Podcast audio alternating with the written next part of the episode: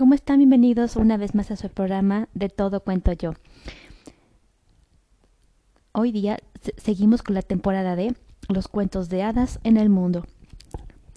Juan y las judías mágicas, país de origen, Inglaterra. Una pobre viuda tenía un solo hijo llamado Juan. Cada mañana ordeñaba su vaca, Blanca Leche, y Juan llevaba la leche al mercado. Pero una mañana Blanca Leche estaba seca y no cayó al cubo ni una gota. Conseguiré un trabajo, dijo Juan. Nadie cogería a un enclenque como tú, dijo su madre. Solo podemos hacer una cosa. Tenemos que vender a Blanca Leche. Entonces Juan se fue al pueblo con la vaca. No, no había llegado muy lejos cuando se encontró a un hombrecillo de aspecto cómico. Buenos días, Juan. ¿A dónde vas? preguntó el hombre. Voy al mercado a vender nuestra vaca, contestó Juan, extrañado de ver que el hombre supiera su nombre. Tienes el aspecto propio de un hombre de negocios, sonrió el hombre. Apuesto a, que sabes cuántas judías hacen cinco. Dos en cada mano y, un, y una en la boca, dijo Juan. Sabía que podíamos hacer negocios, dijo el hombre, porque aquí están, en efecto, las judías. El hombre de aspecto cómico sacó las judías. Te las cambio por esa vaca. Blanca leche vale más que cinco judías. Como quieras, dijo el hombre. Si no quieres mis judías mágicas, se, lo, se lo diré a otro. ¿No sabía que eran judías mágicas? exclamó Juan. cogió las judías y puso las, las riendas de blanca leche en la mano del hombrecillo. Ya has vuelto, Juan, gritó su madre, y ya has vendido a blanca leche. ¿Cuánto te han dado por ella? No lo adivinarías nunca. No lo adivinarías nunca, dijo Juan. Lo he hecho, lo he hecho mejor de, lo, que, de lo que nunca hubieras pensado. Oh, no, dijo la anciana madre de Juan, sofocadamente. Deja que, deja, deja que me siente. ¿Te han dado cincuenta monedas?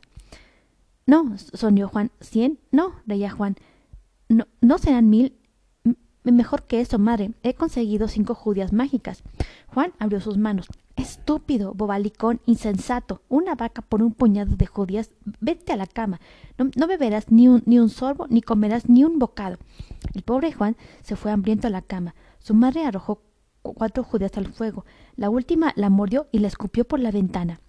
Cuando Juan se despertó a la mañana siguiente, la habitación estaba llena de una extraña luz verde.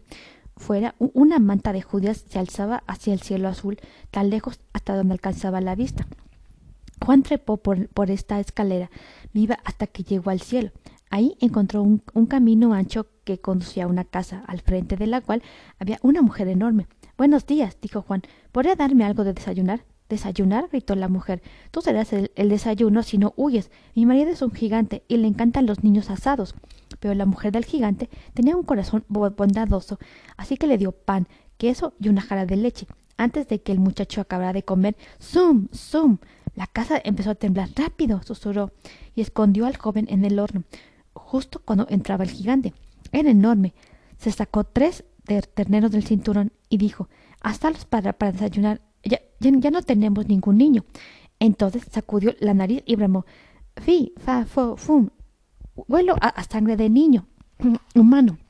Esté vivo o muerto, amoleré sus huesos para hacer pan. Tonterías, cariño, dijo su esposa. Estás soñando. O quizás hueles los restos de aquel niño que te comiste ayer.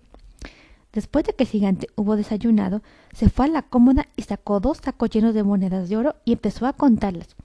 Después de un rato empezó a cabecear y sus gigantescos ronquidos pronto hicieron temblar las orillas de la cocina. Juan salió del horno, cogió un saco de oro y se lo puso bajo el brazo.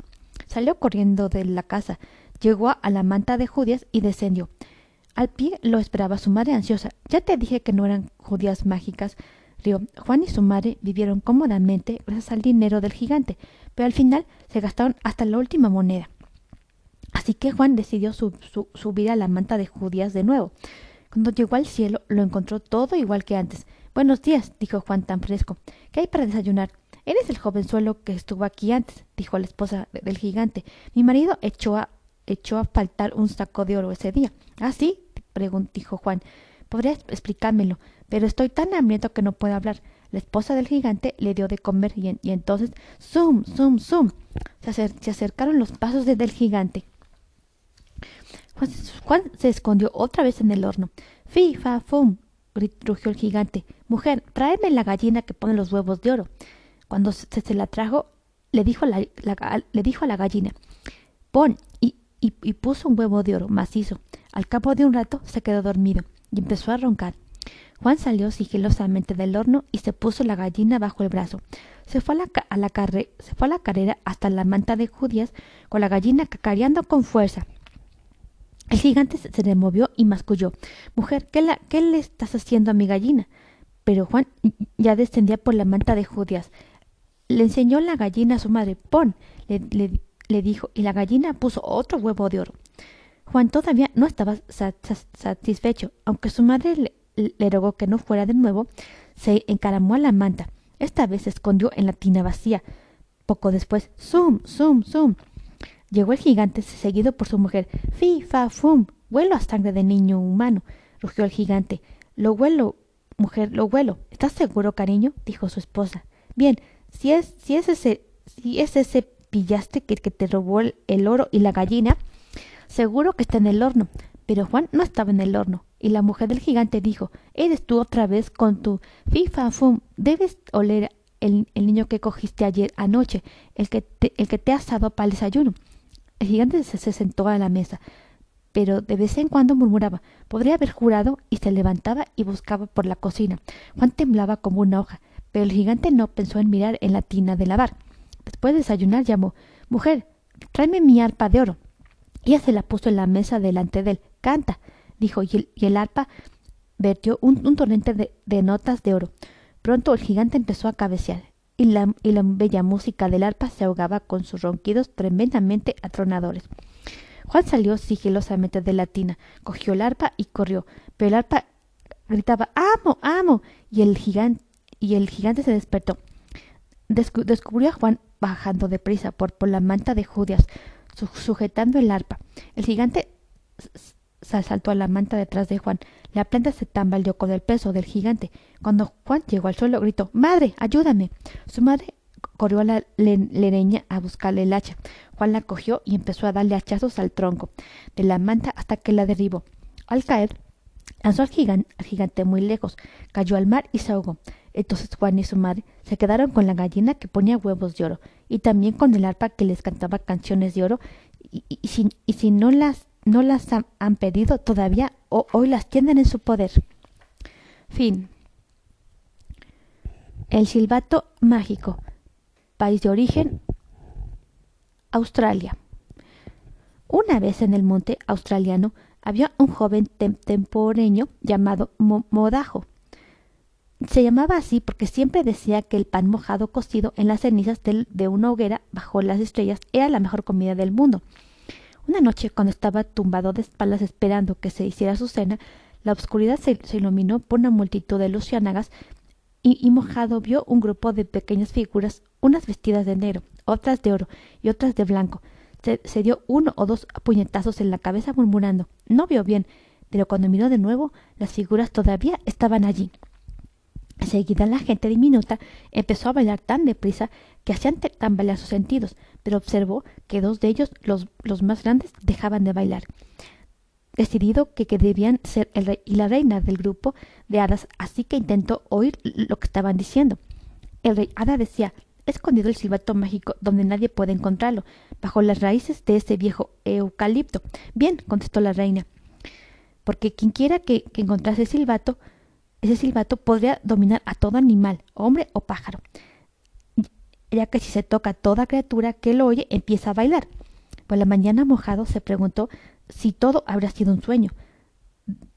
Decidió buscar bajo las raíces del eucalipto. Allí, efectivamente, había un silbato rojo de unos 15 centímetros de largo con una boquilla de oro puro.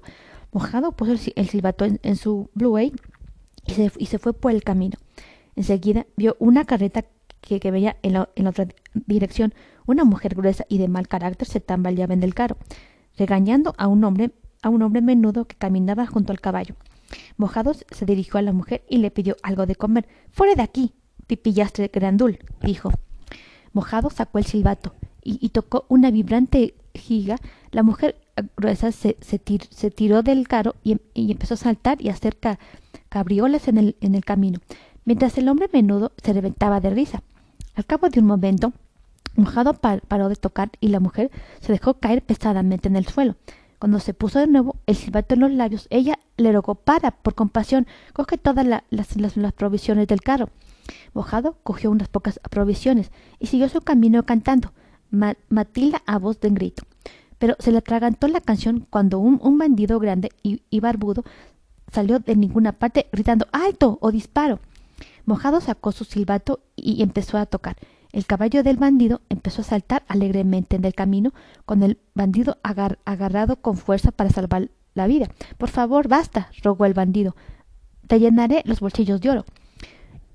No solo una parte, dijo Mojado, me vas a dar todos tus tesoros mal adquiridos y también tu caballo o bailarás otra vez, bandido. E empezó a insultarlo.